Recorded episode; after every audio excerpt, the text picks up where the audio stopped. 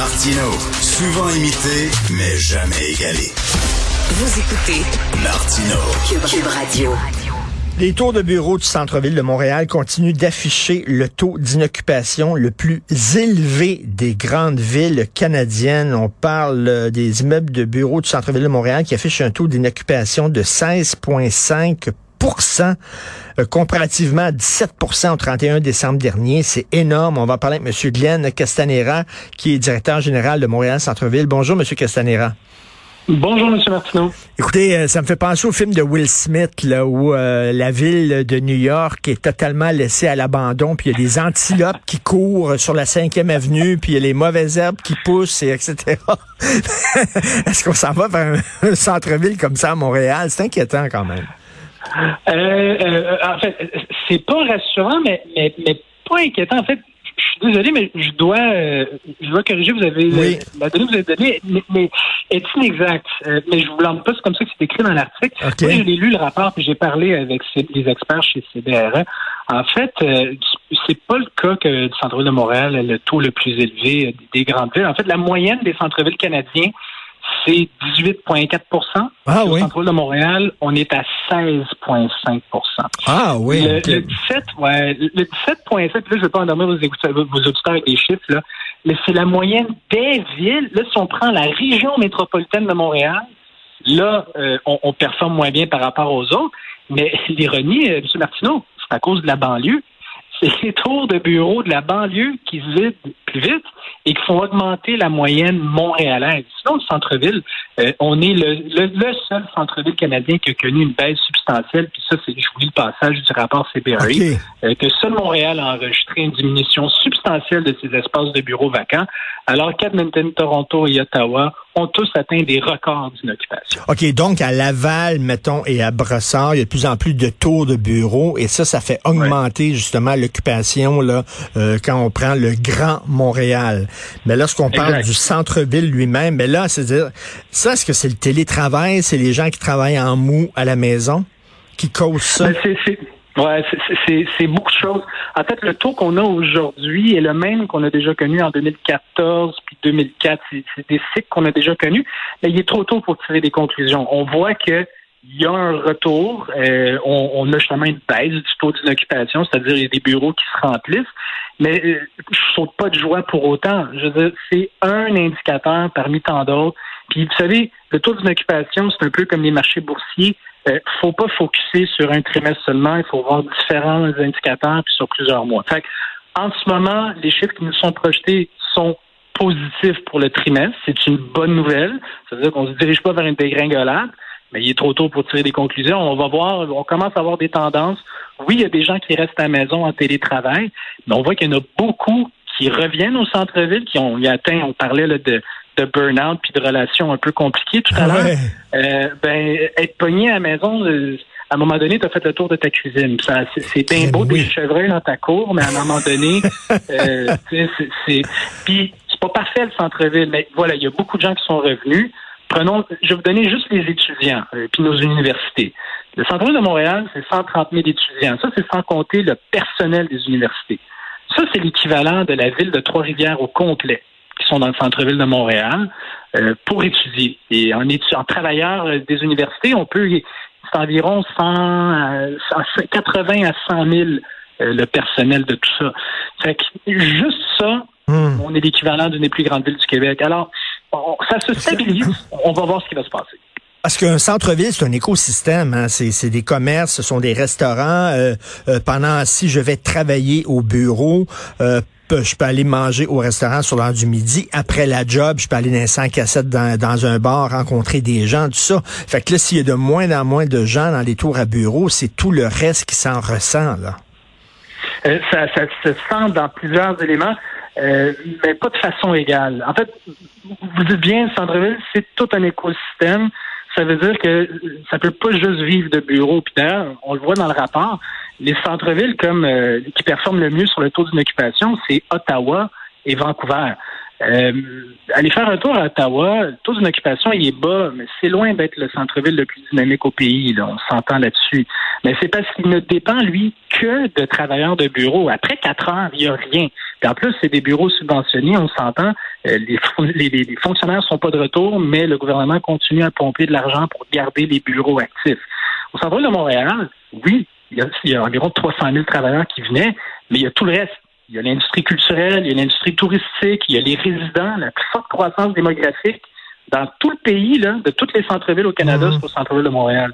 Fait que tout ça fait que l'écosystème tient. Mais les travailleurs, comme vous le disiez, ceux qui manquent, ils font surtout mal au comptoir à sandwich, par exemple, aux nettoyeurs, aux cordonniers, euh, eux, Mais, ça va mal là, dans le souterrain, là, ça, ça va pas bien. Je parlais, euh, il y avait un entrepreneur euh, qui était interviewé, à, qui, qui, était invité à, au Monde à l'envers euh, la semaine dernière, puis il me disait, moi, là, pour pour encourager les jeunes à venir travailler au bureau, ben il faut leur montrer qu'ils perdront pas leur temps au bureau, parce que si c'est rien que des mm -hmm. réunions puis du niaisage puis tout ça, puis ils voient que c'est pas efficace, c'est pas productif, ils vont rester chez eux.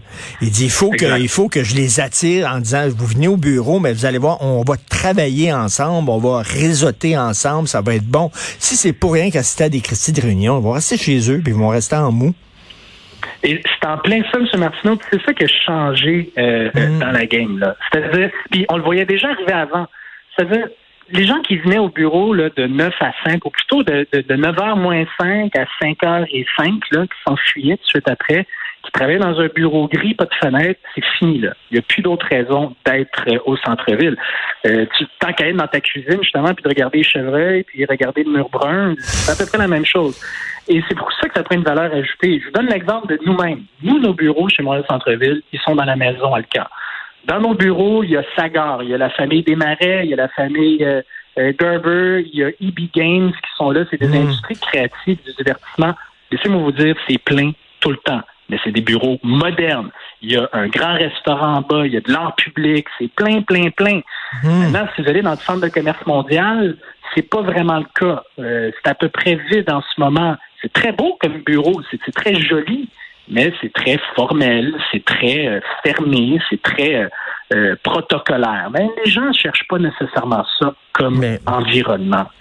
Et vous, euh, vous êtes directeur général de Montréal Centre-Ville, puis j'imagine des fois vous devez dire que la, que l'hôtel de ville de Montréal nous aide à attirer les gens. Moi, je fais partie des gens à cette heure maintenant quand je vais au cinéma, quand je vais faire mon shopping, je l'avoue, vous allez être fâchés contre moi, mais tu sais, je vais au 10-30 puis je vais au, au Carrefour Laval, Christy, parce qu'il y a du stationnement, parce que c'est le foutu Christy de bordel. À chaque fois que je vais au centre-ville, je chiale pendant une heure en disant pourquoi je suis venu ici, Christy, je reviendrai plus, je suis on tourne en rond, il n'y a pas de place de stationnement. Ou alors le stationnement est complètement prohibitif avec un coût complètement débile. Ça vous aide pas, ça? Ouais, et, et, ça, c'est un défi que tous les grands centres-villes ont. Nous, on parle régulièrement avec les autres, les autres grands centres-villes canadiens puis aux États-Unis. En fait, il y a une règle d'or, là, c'est euh, quand un centre-ville va bien ou quand il est attractif, euh, c'est très difficile de s'y rendre en voiture. c'est un peu la règle d'or. Euh, je regarde un peu Calgary. Euh, Calgary, là, c'est, si vous voulez un centre-ville facile à rentrer puis à sortir, c'est Calgary. Six voies de circulation à sens unique là, dans chaque boulevard, c'est un rêve. Conduire là, c'est le fun. Marcher là, par contre, c'est une autre histoire, puis euh, c'est le centre-ville qui a le plus haut taux d'inoccupation au Canada. Maintenant, c'est pas parce que c'est difficile qu'il faut rendre ça difficile. Parler mmh, du stationnement, mmh, mmh. Euh, nous, ça fait longtemps qu'on en parle avec la ville et avec nos partenaires. Euh, les gens ne savent pas, mais il y a plus de 55 000 places de stationnement hors rue au centre-ville. Sauf que les gens ne savent pas où ils sont. Puis même si vous en trouvez un, souvent ou parfois, le service peut laisser à désirer. Il y en a qui sont excellents. Je parlais de la maison Alcan, vous avez le, le, le, la place Ville-Marie, le centre Eaton, c'est tous des stationnements excellents. La place des Arts, on peut stationner là, là pour une poignée de change oui. toute la journée, rester là. Vous avez raison, euh, place des Arts, c'est super ça, le stationnement là. Voilà. Alors, le défi est là, c'est de, donc, de le rendre accessible, les gens sachent qu'il est là, sachent qu'il c'est là, mais surtout, euh, euh, M. Martineau, vous le disiez, c'est pourquoi est-ce que les gens viendraient au centre-ville? Là, je dois vous dire, si vous voulez venir au centre-ville juste pour vous acheter un T-shirt, ben, ça vaut peut-être pas la peine. Mmh. Nous, on offre beaucoup plus que ça. Parce que vous achetez un T-shirt, vous pouvez le faire n'importe où, n'importe quand, n'importe comment, même pas besoin d'aller au 10-30. Faites-le commander chez vous, puis vous ne mmh. pas, vous le retournez pour que les gens viennent au centre-ville, que ça vaille la peine. C'est ça qu'on offre. Euh, vous avez les, le plus grand pôle culturel au Québec, au Canada même, ici même au centre-ville de Montréal. Les musées, la culture, la bouffe, la gastronomie, le monde. Voir du monde que vous n'avez pas vues, qui ne viennent pas de votre quartier, qui ne viennent pas de votre banlieue, ni même de votre ville, le, centre-ville, c'est là que le monde va pour se hmm. voir, puis c'est là que le monde vient pour se faire voir. Euh, on, a, on a reçu l'an dernier 8,5 millions de visiteurs de l'extérieur du Québec. Ça, là, c'est l'équivalent de la population au complet du Québec qui est venu au centre-ville de Montréal. Euh, il faut offrir plus. Luc Ferrandez, l'ancien maire euh, de, du plateau Mont-Royal, a fait un documentaire, euh, je sais, je pense c'est quoi pour Télé-Québec.